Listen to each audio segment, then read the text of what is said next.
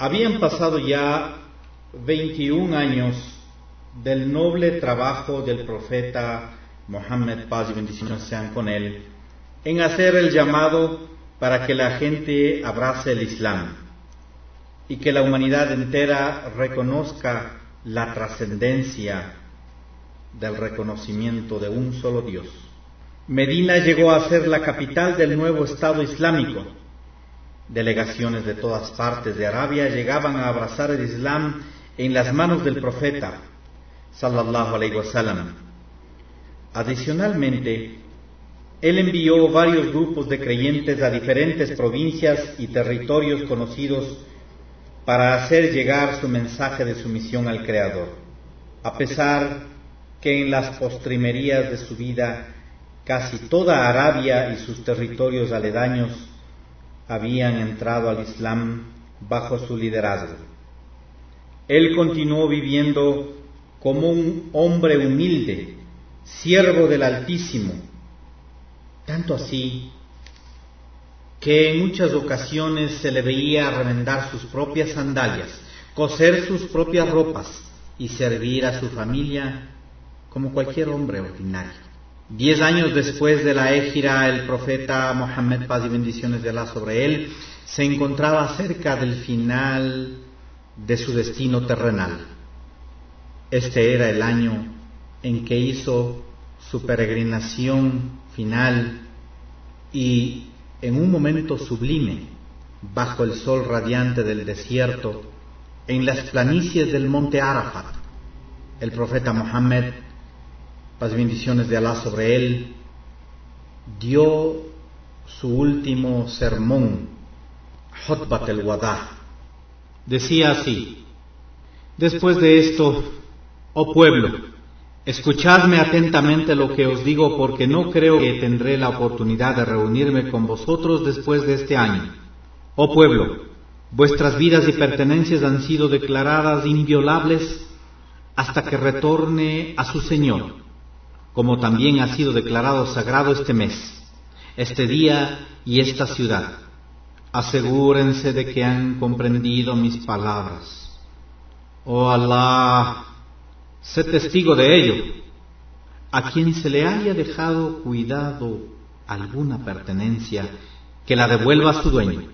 El interés de los préstamos contraídos durante la era de la ignorancia, de la yahilía, queda cancelado Primero, anuncio la cancelación de todo interés adeudado a mi tío Abu Talib.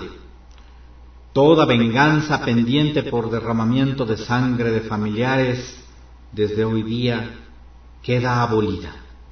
Primero, queda abolido el reclamo de venganza de Rabia bin Haris Abdul Muttalib. Todos los puestos y títulos de la época de la ignorancia también quedan suprimidos, con excepción del puesto de Sadana, celador de la cava, y el puesto de Sakaya, proveedor del agua a los participantes del peregrinaje. El asesinato premeditado será castigado. La muerte causada accidentalmente, ya sea a palos o pedradas, la pena es de cien camellos o su equivalente. Quien incremente la cantidad será considerado como perteneciente a la época de la ignorancia. Oh pueblo, después del establecimiento del régimen de la verdad, Satanás ha perdido la esperanza de ser venerado en esta tierra, pero estará contento en ser obedecido al cometer pecados que ustedes consideren menores. Oh pueblo mío, la intercalación de los meses es una innovación de los herejes, mediante el cual se ahonda más el camino de la perdición. El mes que este año han declarado santo es declarado prohibido el próximo. Es así como manipulan a su favor los meses declarados prohibidos por Alá. Ciertamente, el mundo de hoy ha regresado a la etapa primitiva cuando Alá os creó y creó los cielos y la tierra. Ante Alá El número de meses en el año es de doce, y cuando Alá creó los cielos y la tierra, este número de meses fue registrado en su libro y ahí permanece.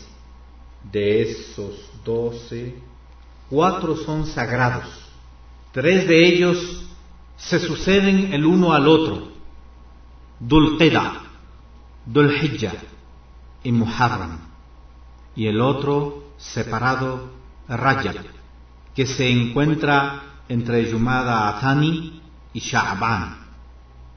Asegúrense que han comprendido mis palabras. Oh Allah, sé testigo de ello.